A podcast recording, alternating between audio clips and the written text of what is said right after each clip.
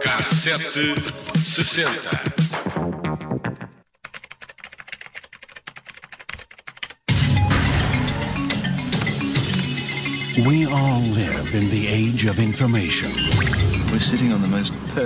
No dia 1 de janeiro do ano 2000, o mundo suspirou de alívio. O famoso Millennium Bug não deixou um caos de destruição como muitos temiam. A mudança de 1999 para 2000 criou o receio de uma grave crise nos sistemas informáticos. A grande maioria dos programas não permitiam mudar quatro algarismos nas datas, apenas dois. Daí o medo que as datas passassem de 1999 para 1900.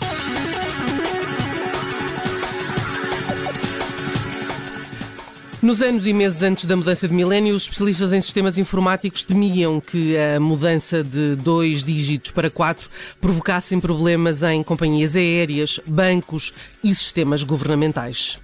Uh, Investiram-se milhões de dólares uh, para preparar essa mudança do ano e foram até criadas alternativas para tentar eliminar o tal bug do milénio. Os mais catastrofistas temiam que as torres de controlo deixassem de funcionar e um, imaginavam os aviões a caírem, países sem eletricidade, água e até problemas no funcionamento automático de centrais nucleares. Houve de facto um problema numa central nuclear no Japão. O equipamento de medição radioativa em Ishikawa falhou à meia-noite mas eh, soou o alarme e foi possível resolver o problema. A situação mais problemática, o anúncio foi feito pelos militares norte-americanos que tinham detectado o lançamento de três mísseis russos, esteve relacionada com o conflito na Chechênia e não era um problema informático. Os preparativos para lidar com o bug do milénio terão custado mundialmente entre 300 a 600 mil milhões de dólares e há quem se pergunte se era preciso fazer tantas mudanças e se não terá havido algum pânico à volta do tema mas os especialistas ouvidos pela BBC logo no dia 1 de janeiro de 2000 uh,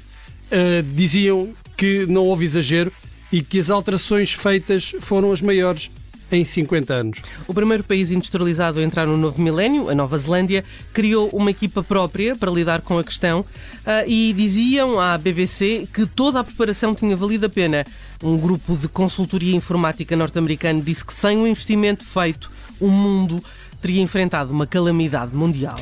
Houve alguns eh, pequenos problemas, um pouco por todo o mundo. Na Austrália, o sistema de validação de bilhetes nos autocarros deixou de funcionar. Nos Estados Unidos, as máquinas de apostas nas pistas de cavalos em Delaware avariaram.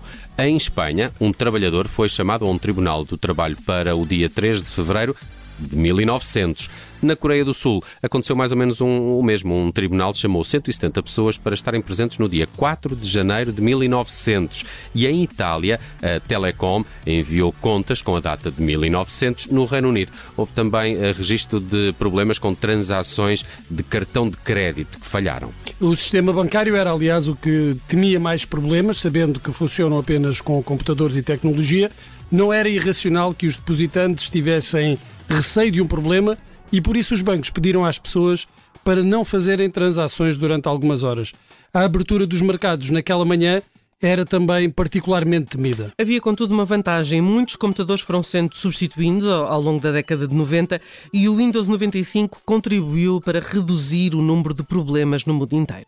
O medo que se instalou também deu origem a uma outra polémica. Primeiro, as empresas de informática fizeram muito dinheiro nesta altura e ainda hoje é considerado como um dos casos de pânico coletivo sem qualquer fundamento. Foi o, o arrastão. O arrastão tipo, do, do tipo banco. um arrastão da IT.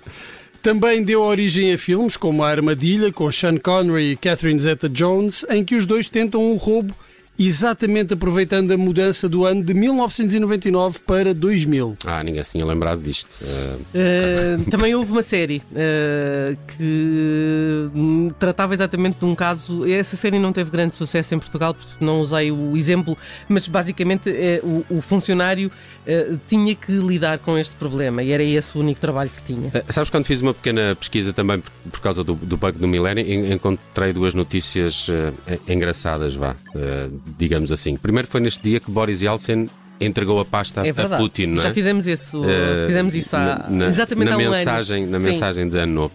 E, e- e no Porto o fogo de artifício falhou. É verdade. De 99 para É verdade, 2000, com é. Nuno Cardoso na presidência da Câmara. Devia ser, devia ser. Um, e- devia e estar depois- a substituir Fernando Gomes, sim. E depois ficou, hum, ficou o, o fogo de artifício foi adiado para o Dia de Reis, creio, É e durante algum tempo, mesmo no mandato eu- de Rui Rio, ficou uh, co- como sendo no Dia de Reis. que fiz esse trabalho no dia de Reis. Fiz- foste lá a ver o fogo de artifício que tinha falhado. Não, não, fiz esse trabalho para o jornal, não. Ok.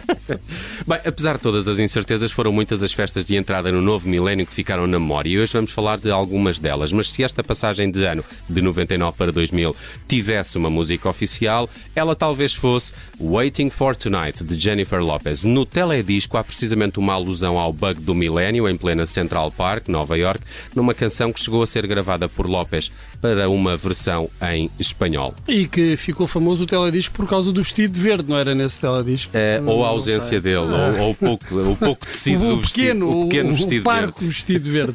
Bem, o que podem não saber é que o Waiting for Tonight não é um original de Jennifer Lopez. O original pertence a uma girls band de nome Third Party e saiu em 1997. E como podem confirmar, Jennifer Lopez nem sequer mexeu muito na canção. Waiting for tonight.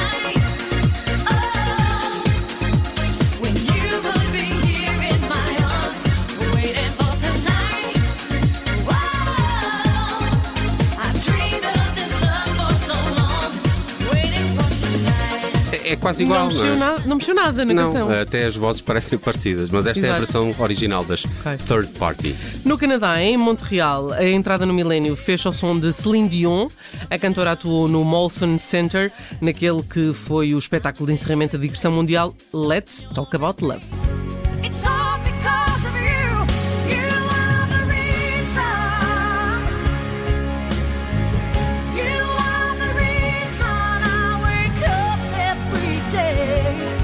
Celine Dion, que ficou fora da lista de 200 maiores cantores de sempre É da Rolling Stone E e está a fãs- dar muita Os fãs polémica. ficaram chateados.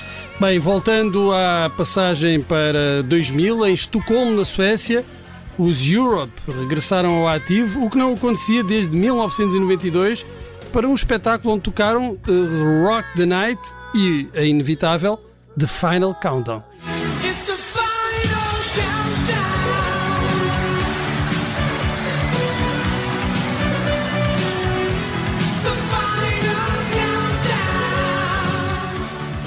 No Egito, a entrada no milénio foi feita ao som de Jean-Michel Jarre, o músico francês foi o convidado especial de um espetáculo que decorreu junto à pirâmide de Gizé. Jean-Michel Jarre e os seus lasers, não é? Que acho que ele não toca lasers. sem, sem lasers. Não. É a banda suporte. É Jean-Michel Jarre the quando tem- Lasers. toca nas teclas lança laser. Sim, é verdade. Eh, bem, no Rio de Janeiro, a entrada em 2000 fez-se ao som de Gal Costa e em Nova York, o Madison Square Garden recebeu na última noite do milénio um concerto de Billy Joel. Também nos Estados Unidos, mas em Minneapolis, Prince esperou 16 anos para, o que, para que o seu single 1999 fizesse ainda mais sentido e organizou uma festa nos seus estúdios Paisley Park que foi transmitida apenas na passagem de ano. Este era um espetáculo pay-per-view eh, que foi, no entanto, gravado uns dias antes, a 18 de dezembro, que de alguma forma retirou ali alguma magia à tal passagem de ano. Mas sim, esta é outra das eh, grandes músicas emblemáticas da entrada do novo milénio, apesar de ter sido feita 16 anos antes do ano 2000.